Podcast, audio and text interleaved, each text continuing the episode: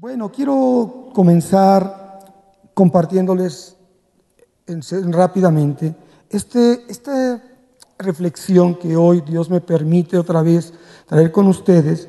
Se deriva de lo que compartí un poco este domingo. Preguntaría, ¿cuántas personas escucharon lo que se compartió aquí este domingo? Levante su mano. Si son algunas, entonces para ustedes va a tener mucho sentido esto. Bueno, los que vinieron presencialmente, pero la iglesia virtual, yo creo que también hay muchos ahorita conectados y tal vez ustedes fueron virtuales el domingo y ahora están aquí presenciales. Entonces, hermanos, esto obedece a ese a dar un seguimiento a aquello. Esa esa reflexión se llamó el inalterable amor de la voluntad de Dios, donde veíamos que conocer la voluntad de Dios nos lleva a un compromiso y ese compromiso es realmente saber qué es lo que Dios quiere y alinearnos a lo que Dios quiere. Y hablando acerca de lo que decían, en algún momento de, esa, de compartir dije que yo aseguraba, afirmaba y confirmaba que en esta escritura no existe ningún versículo que nos prometa que no vamos a sufrir. Ninguno, hermanos, y sigo afirmándolo. Por ahí alguien me mandó versículos como que diciéndome, mira, aquí existe este versículo.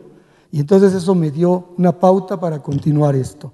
¿Por qué? Porque a veces manejamos versículos sin contexto. No a veces, siempre. Nos gusta. Y eso obedece esta reflexión. Y también el lunes tuvimos una reunión con todos los líderes de grupos de conexión. Y esto, si me lo permiten, líderes que están ahí en, la iglesia virtual o están presentes, esto va con toda dedicación y con todo mi amor también para ustedes. Una continuidad de lo que conversábamos el día lunes. Y quiero pedirles que me acompañen a la segunda carta de Corintios, capítulo 2, versos 14 al 17. En esta reflexión vamos a hablar de lo que yo titulo La voluntad de Dios es leer y comprender. Fíjese lo que dice. La voluntad de Dios es leer y comprender. ¿Qué, ¿Qué, tenemos que leer, hermanos? ¿Quién me ayuda? La escritura. ¿Y qué debemos de comprender? lo que leemos en la escritura. Entonces, hermanos, les voy a invitar a que sigan conmigo esta reflexión. Dice la palabra, más a Dios gracias, el cual nos lleva siempre en triunfo en Cristo Jesús. Ahí me dicen, hermano, ahí está la victoria. Amén. Y por medio de nosotros manifiesta en todo lugar el olor de su conocimiento. Porque para Dios somos grato olor de Cristo en los que se salvan y en los que se pierden, a esto ciertamente olor de muerte para muerte, y aquellos los que se salvan, olor de vida para vida. Y para estas cosas, ¿quién es suficiente? Pues no somos como muchos que medran falsificando la palabra de Dios, sino que con sinceridad, como de parte de Dios y delante de Dios, hablamos en Cristo. Hermanos, esto es algo muy interesante este versículo, esta porción de la escritura, 14, 15, 16 y 17, cuatro versículos, si nos quedamos con solo, el solo inicio, dice más, a Dios gracias, el cual nos lleva siempre en triunfo en Cristo Jesús. Gloria a Dios. Mira hermano, Dios nos quiere llevar siempre en triunfo. Pero quiero decirte que en el contexto de lo que está hablando de la segunda carta de Corintios, capítulo 1, capítulo 2, capítulo 3, nos está hablando Pablo, en un previo, de muchas adversidades. Sí, hermanos, de muchas privaciones, de muchas críticas y temas que querían complicar la predicación. Pero aquí, hermanos, en esta porción específicamente, Él está revelando la confianza en su Dios, que a pesar de todo lo que les estaba ocurriendo, por eso les digo, un texto sin contexto nos lleva solo un pretexto de decir algo que no es correcto. Entonces, a pesar de todo lo que le estaba ocurriendo, confiar en Dios le estaba favoreciendo, le favorecía para continuar con su ministerio de predicación. Y daba gracias a Dios que lo llevaba a triunfar en Cristo. Le daba gracias a Dios que le llevaba a triunfar en Cristo. Era una victoria que realmente no había objeción ni duda de que se diera, pues Dios tiene el control de todas las cosas. ¿Quién dice amén? O sea, su fin es un propósito bueno para nosotros, pero en el inter, en el intermedio, en el proceso de llegar a ello, necesariamente tenemos que aprender. Y Pablo, aquí lo que tenía en su mente, hermanos, era la victoria que Dios le daba a través del sufrimiento. Escucha esto, ese es el contexto. Tenemos que leer todo lo que pasa antes para entender el sentido de lo que está expresando Pablo. Y expresa por medio de nosotros que Dios está manifestando su olor de conocimiento. Es decir, todo lo que te sucede, todo lo que nos sucede, hermanos, tiene que revelar qué tanto conocemos de Dios, de Cristo. Lo que nos da a conocer que las buenas nuevas, hermano, son un olor fragante a Dios, a aquellos que las compartimos. Pero no tenemos que crearles expectativas ni esperanzas erróneas. Hay que ubicarlos y enseñarles como Pablo, miren mi vida. Mi vida no era color de rosa, mi vida no era estar en los palacios, mi vida no era estar cómodo. La vida de Pablo nos enseña una vida de vicisitudes, de sufrimientos, de dolores, de angustias y naufragio, latigazo, su propia, eh, sus, sus propios hermanos, los judíos, lo estaban totalmente sojuzgando. De tal suerte que llega a decir, todo esto para mí es una leve y momentánea tribulación. Imagínense nada más, si no el testimonio del, del, perito arquitecto de la iglesia está basado totalmente en una vida de sufrimiento. Y tomamos muchos versos de las cartas paulinas para hablar solamente la parte que puede interesarnos y es bonita de alguna manera. Entonces, los que buscan conocer la voluntad de Dios, le ruegan a Dios entenderla y sobre todo obedecerla. Y entonces cuando uno entiende la palabra de Dios y uno la obedece, hermanos, no solo es un olor de conocimiento, sino es un olor fragante de vida para Dios. Él se goza de que entendamos lo que estamos leyendo y que lo apliquemos de la manera correcta. Por eso la predicación del Evangelio, hermanos, tiene implicaciones muy serias lo que tú y yo leemos, y sobre todo cuando alguien se para aquí, tiene una responsabilidad muy grande para quienes lo escuchan. Y por lo tanto, hermanos, el hablar de la palabra de Dios como hablaba Pablo, y el hablar de la palabra de Dios para aquel quien puede hacerlo de una manera pública es impresionante. Por eso dice ahí en el verso, en el verso 16, eh, ¿quién es suficiente? Dice, ¿quién es suficiente para hacerlo? Nadie, hermano, nadie podríamos ser suficientes para hacerlo. Pero si me acompañan, hay una porción ahí en, la escritura, que es el capítulo 3, verso 5, de ahí misma de Corintios, y esa dice, el cual asimismo nos hizo ministros competentes de un nuevo pacto, no de la letra, sino del espíritu. bueno, es el verso anterior, por favor, el verso 5, si eres tan amable, quien me ayuda ahí arriba. Es el verso 5, porque ahí nos está hablando también de las cosas que ya hacemos, pero bueno, Verso 5 nos está hablando que somos incompetentes y la competencia que tenemos solamente viene de Cristo. Ahí sí, no, no que seamos competentes por nosotros mismos, hermano. Nadie se puede parar a hablar de la palabra de Dios porque crea que sabe o que tiene algo, sino para pensar algo como de nosotros mismos, sino que nuestra competencia de dónde proviene, hermanos de Dios. Entonces, nadie se puede decir ni jactar que puede hablar las cosas de Dios porque sabe todo, hermanos. Este es el equilibrio donde quiero llevarlos. Por tanto, hermanos, nosotros todos somos ministros de un nuevo pacto. ¿Y qué es ser ministros de un nuevo pacto? Servir a Dios en el pacto de obedecer a Cristo en todo lo que nos enseña Él desde tu ministerio terrenal. Por eso, hermanos, siguiendo el ejemplo de Pablo, que a él no le gustaba alterar lo que Dios le mostraba, vemos el capítulo 4 de la misma carta de Segunda de Corintios en el verso 2, si me pueden llevar a él por favor, dice, antes bien, renunciamos a lo oculto y vergonzoso, no andando con astucia, ni adulterando la palabra de Dios, sino por la manifestación de la verdad, recomendada a toda conciencia humana delante de Dios. Esto es, lo que hablamos tiene una gran responsabilidad y nosotros cuidadito y querramos decir cosas que Dios no dice. Entonces, hermano, yo se los estoy diciendo, como al principio lo comenté, en un seguimiento a lo que prediqué el domingo y también con esa dedicatoria especial a los que por alguna manera ya se paran delante de algunos de ustedes a enseñar acerca de la escritura. Y entonces, aquí es importante, no podemos nosotros quitar nada que pueda ofender a alguien porque ahí está, no lo podemos quitar, a pesar de perder simpatía o algún beneficio en ello, hermanos. Es decir, debemos hablar con sinceridad y conscientes de esa responsabilidad que tenemos ante Dios. ¿Quién dice amén? ¿Me van entendiendo, hermanos? ¿Me van siguiendo? Se trata de hablar de la palabra, no se trata de hablar lo que yo creo. Y si aquí hay algo que yo dijera que no convence, voy allá. Les voy a decir lo que tienen que hacer, hermanos. Porque miren, la voluntad de Dios de la que hemos estado hablando en todas estas semanas, el pastor Vicente, el pastor Ernesto y su servidor, es para quien sabe escuchar y leer. Fíjese, la voluntad de Dios se manifiesta a quien sabe escuchar lo que se oye, pero también y sobre todo a quien lee. Porque sabes que nos marca un camino de madurez a ti y a mí, nos muestra la verdad con amor. Duele a veces, pero la verdad con amor nos enseña a ver a un Dios que es todo amor, pero también a un Dios que es toda severidad. Eso es importante que lo entendamos. Dios es Dios de amor, pero también es un Dios severo cuando implica hacerlo así. Por tanto, hermanos, la realidad es que conocer la voluntad de Dios puede llegar a ser un total sufrimiento.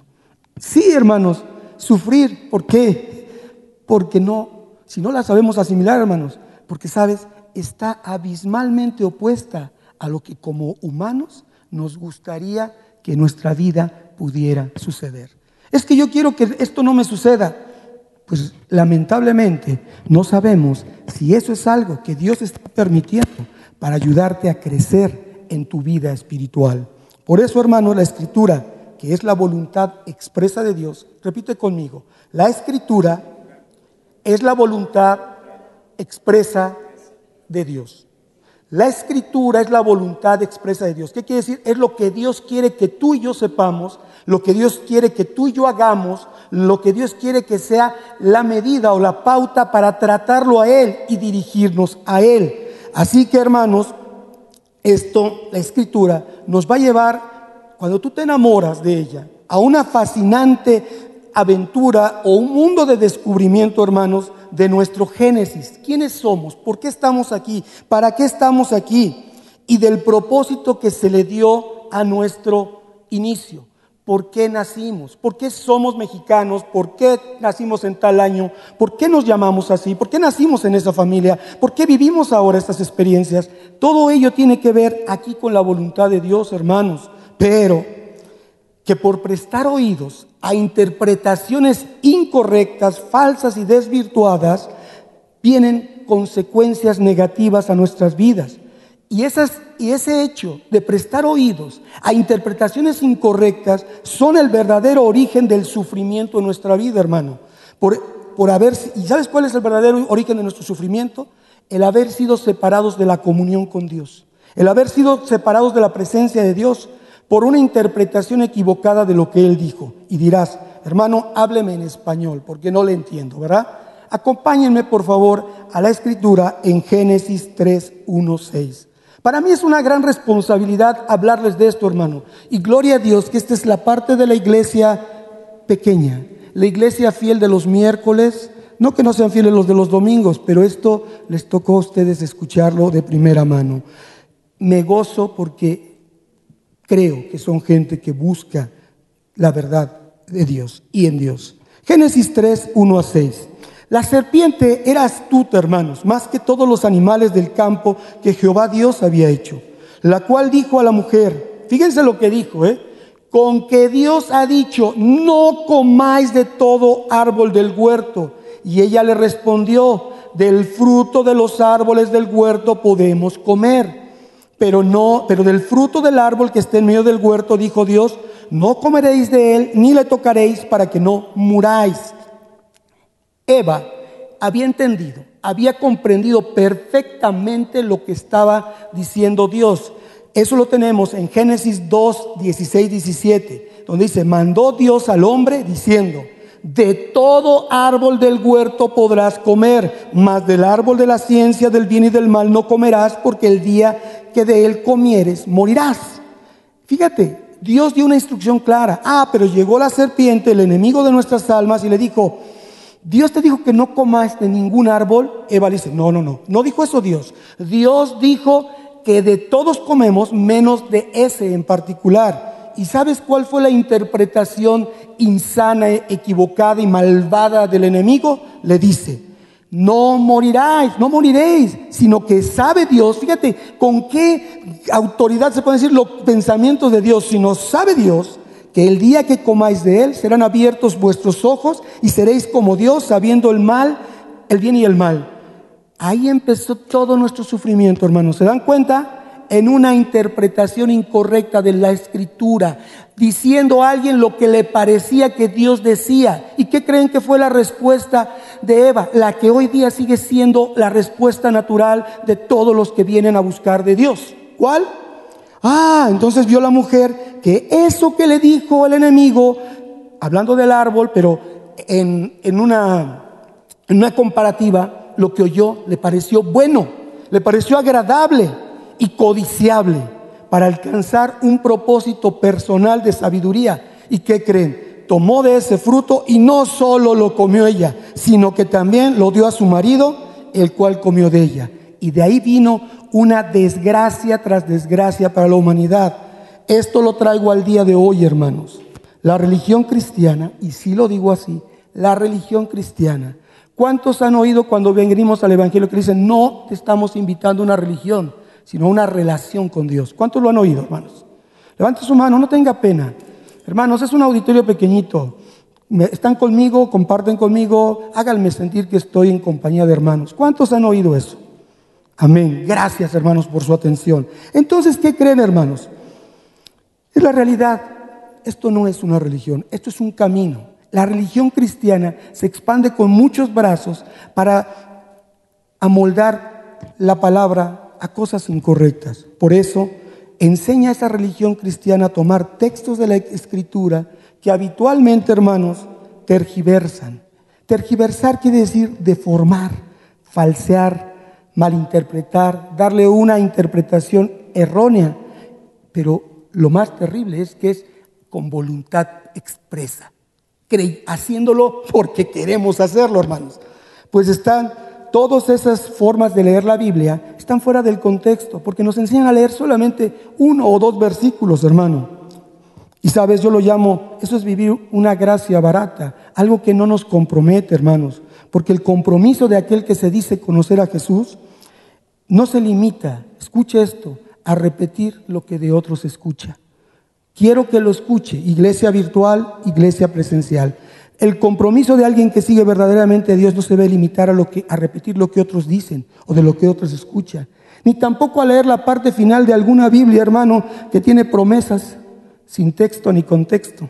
Hermanos, eso es muy, muy de la iglesia cristiana, porque son costumbres que se han manejado por mucho tiempo y creen que así se debe de hacer. Y eso, hermano, solamente son intentos de remedios momentáneos para situaciones pues de alguna manera sensibles en la vida de algunos. Pero sabes qué? Nunca leen más allá, solo se conforman con lo que les gusta escuchar. Aquí dice, para los momentos tristes, aquí dice, para los momentos donde hay dolor, y lees un versículo y no lees por qué ocurrió eso. Y sabes qué, hermano, la escritura merece respeto. La escritura merece respeto. ¿Por qué? Porque la escritura no es un formulario ni tampoco un recetario para eh, tratar de encontrar algo que queremos que suceda en nuestras vidas. No lo es, hermanos. La escritura contiene en realidad lo que necesitamos, pero ella misma es la que revela, la que discierne lo que hay en nuestras almas, hermanos, y la que nos confronta con una verdad. ¿Cuál es tu condición de vida, hermano? No vengamos a querer reparar errores de nuestras decisiones queriendo que sea instantánea la recuperación. Porque otro grave error, hermano, caray, es tomar la escritura como el horóscopo, dándole tintes de espiritualidad y decir, a ver, Señor, donde caiga, el que viola la ley de Moisés por el testimonio de dos o tres testigos muere irremisiblemente. Horrenda cosa es caer en las manos del Dios vivo. No, Señor, esto no, se está equivocando. reprendo, rechazo, reviro y botellita de Jerez, todo lo que me diga sea al revés, ¿no? No me gustó lo que me dijo. ¿Por qué? Porque yo no estoy leyendo la escritura. Trato de acomodarla a mi persona. Y sabes que abriéndola al azar, a veces se abre siempre en el mismo lugar, porque casualmente es el lugar donde tienes el separador o los lentes que ya se quedó marcada la Biblia ahí. Y entonces, pues escuchas cosas o lees cosas que no son para ti, sino que son para otro tiempo y para otro lugar, en otras circunstancias. Por favor, hermanos, debemos ir a la escritura para que ella nos hable. ¿Quién dice amén? Y no para darle formas, expresiones a nuestras ideas, a nuestras imaginaciones, a nuestras invenciones y en suma a malas interpretaciones que solo generan equivocaciones y nos deforman nuestra mente en la forma que vemos a Cristo. ¿Sabes, hermano? Vemos en Eva que Dios nos dio la capacidad, hermanos, para entender las cosas que vemos y que nos suceden.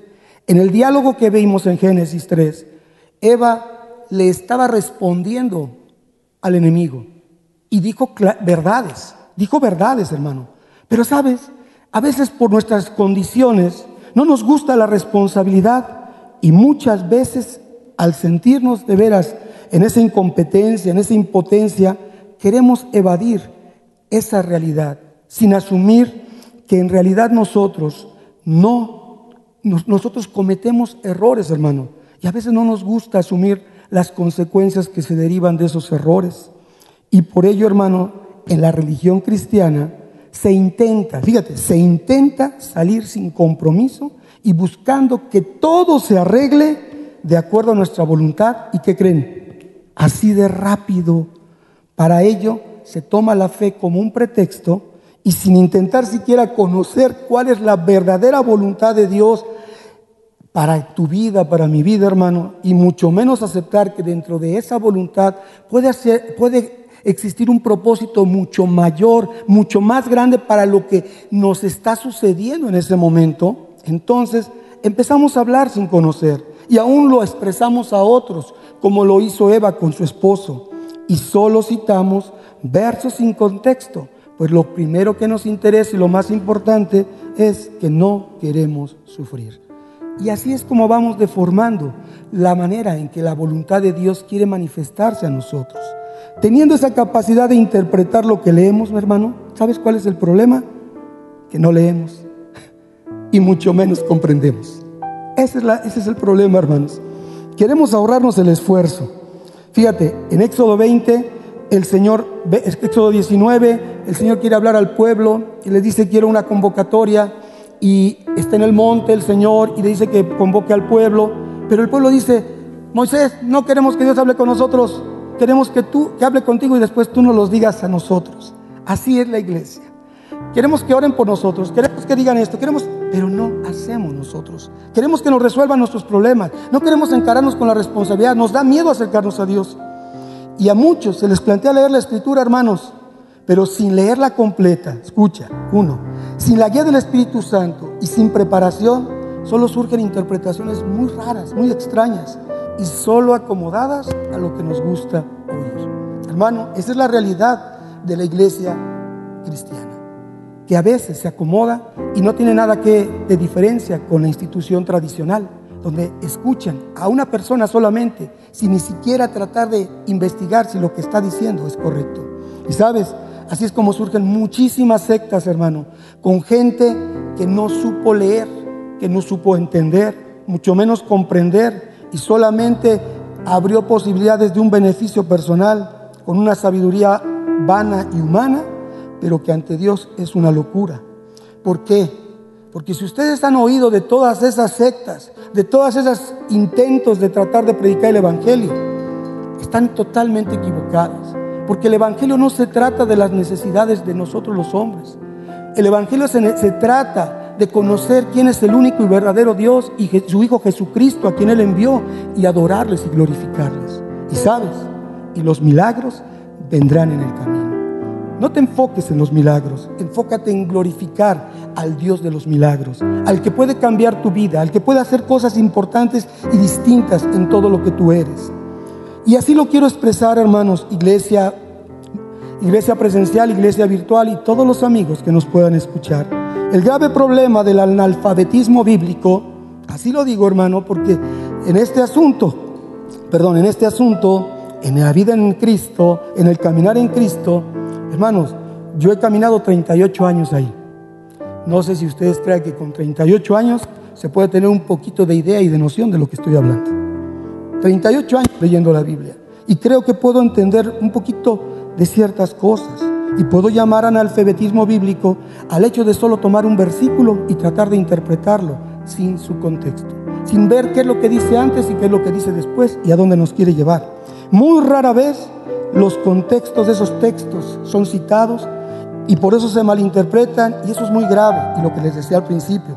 ¿Sabes? Porque eso se queda en la idea, esa idea se queda en la mente de la persona y así se va a quedar toda su vida. Y así que crees, lo va a transmitir ese error generación tras generación. Así, hermanos, mucho de nuestra forma de leer la escritura, mucho de, de lo que nosotros hablamos, mucho de lo que entendemos, mejor dicho, de lo que se cree entender, hermanos, es algo que aprendimos en el primer lugar donde tuvimos un contacto con la vida espiritual de tratar de leer la Biblia, hermanos. Esto es si fue algo correcto, va a ser de bendición. Pero si fue algo incorrecto, va a ser algo dañino, incorrecto y para mal. La escritura, hermanos, se interpreta con la escritura. Y lo primero que debemos hacer para no malinterpretar ningún texto, ¿sabes qué es, hermano? Es leerla completa. Así no te van a contar la película. Así tú vas a vivir la película. Así tú vas a saber de qué se trata esto.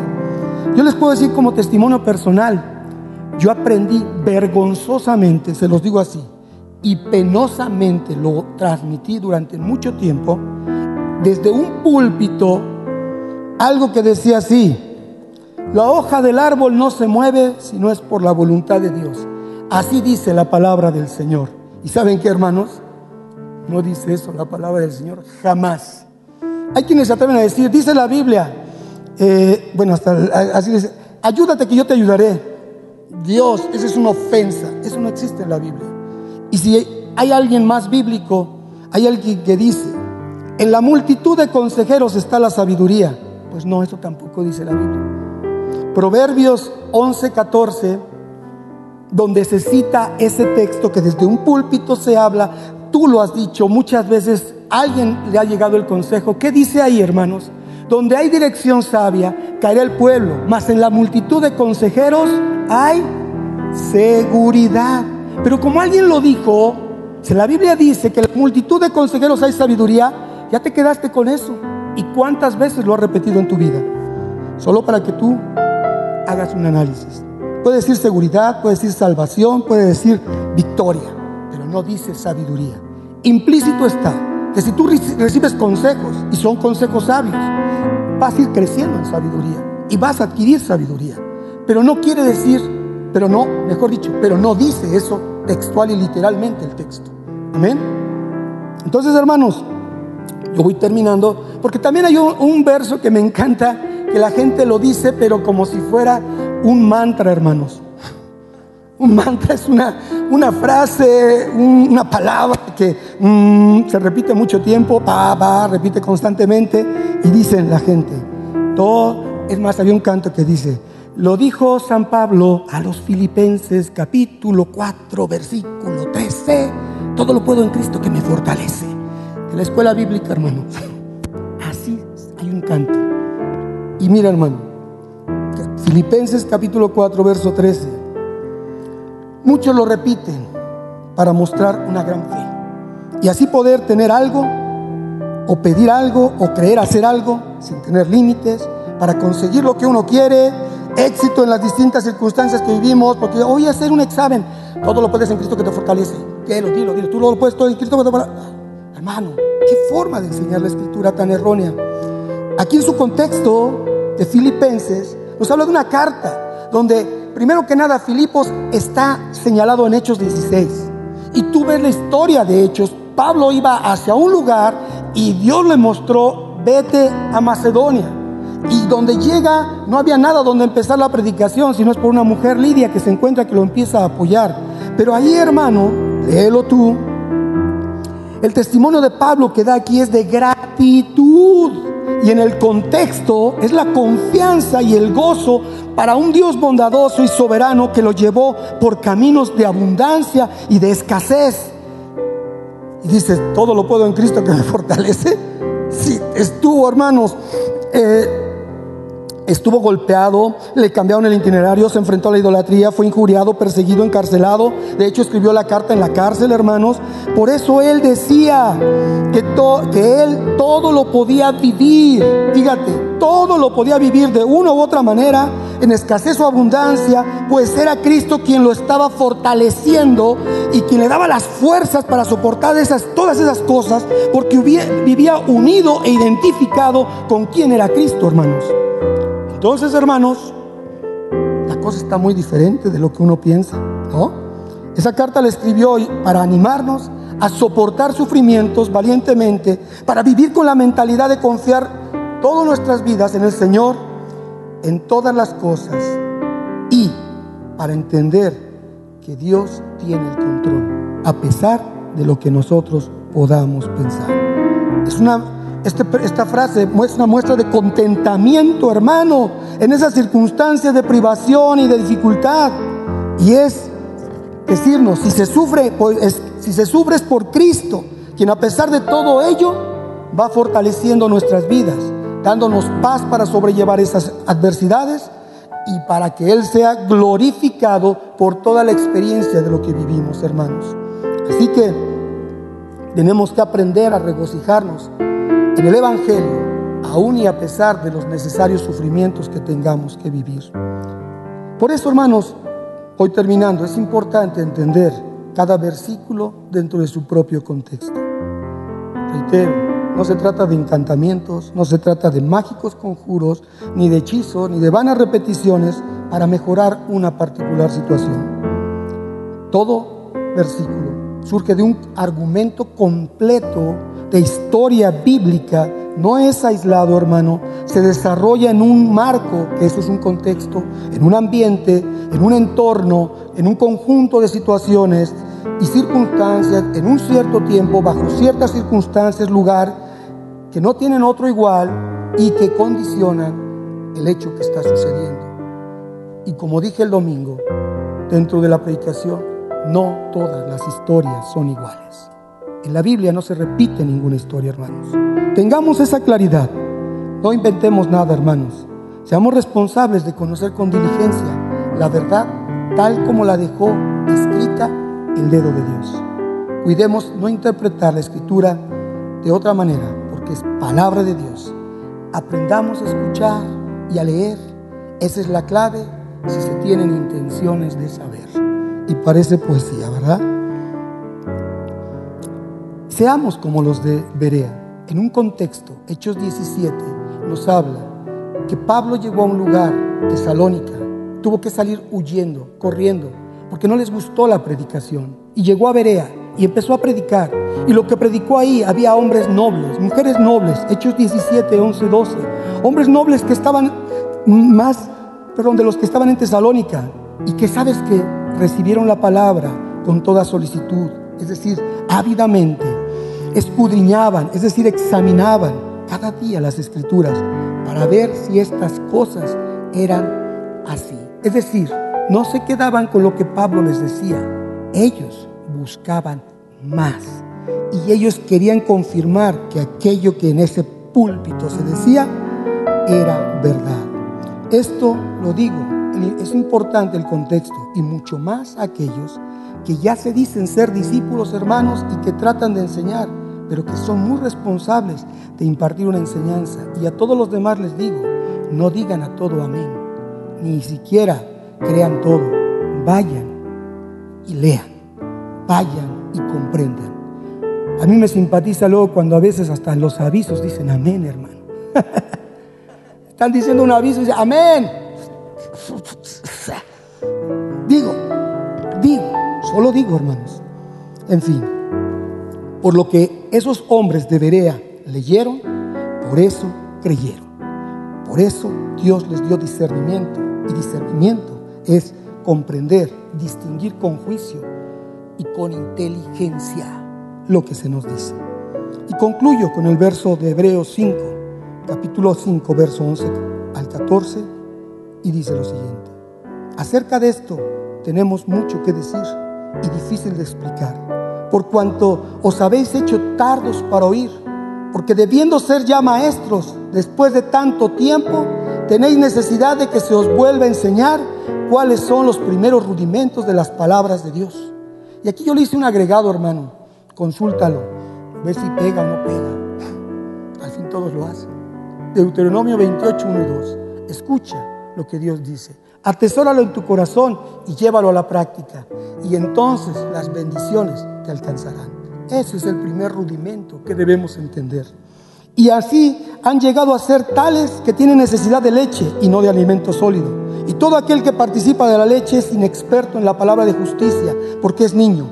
Pero el alimento sólido es para los que han alcanzado madurez, para los que por el uso tienen los, los sentidos ejercitados en el discernimiento del bien y del mal. Y como Eva no tenía ese discernimiento, por eso no pudo identificar el mal que se le atravesó. Pongámonos de pie, hermanos. Padre, en esta noche te damos gracias por esta pequeña reflexión donde tú nos permites, por lo que escuchamos, hacernos más responsables de tu palabra, Dios. No es escuchar y repetir, es leer y comprender, es asimilar que tu voluntad es maravillosa, pero tampoco es una voluntad que nos lleve solo a los puntos finales, sino que hay intermedios, que hay una vida que transcurrir, un proceso que pasar para que nuestras vidas adquieran madurez, adquieran fortaleza de fe y podamos entonces verdaderamente entender que tu buena voluntad perfecta y agradable nos lleva por caminos que solamente son para hacernos madurar y crecer en la fe. Gracias te damos, Señor, en el nombre de tu Hijo amado Jesús, rogamos siempre tu perfecta voluntad. Amén.